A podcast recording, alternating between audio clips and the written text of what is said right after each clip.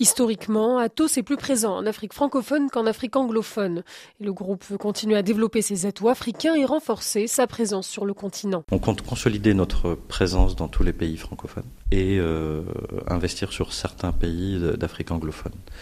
Maintenant, ce qu'on remarque, c'est qu'il y a de plus en plus d'opportunités euh, sud-sud. Hein. Je prends un pays comme le Maroc euh, qui se positionne sur plusieurs pays africains, mais bon, on peut aussi voir le, des pays comme le Sénégal ou l'Afrique du Sud euh, qui se développent dans l'Afrique. Donc notre choix d'investissement accompagnera aussi des investissements et des trajectoires de nos clients. En plus de la croissance que le continent peut générer, Atos mise aussi sur le vivier de talents africains. On a un manque de ressources au niveau mondial sur plusieurs technologies, sur plusieurs domaines.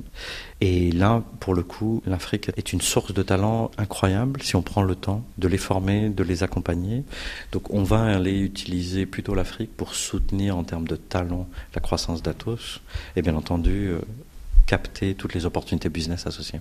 Pour Atos, l'un des pays à haut potentiel, c'est le Maroc. Le groupe compte plus de 1600 collaborateurs dans le royaume chérifien et sa proximité avec l'Europe est l'un de ses points forts. Le Maroc reste important en termes de vivier de talents pour euh, nous aider à servir le reste de l'Europe du Sud. On a des grosses demandes sur le marché français, nos collaborateurs marocains sont à même d'y répondre.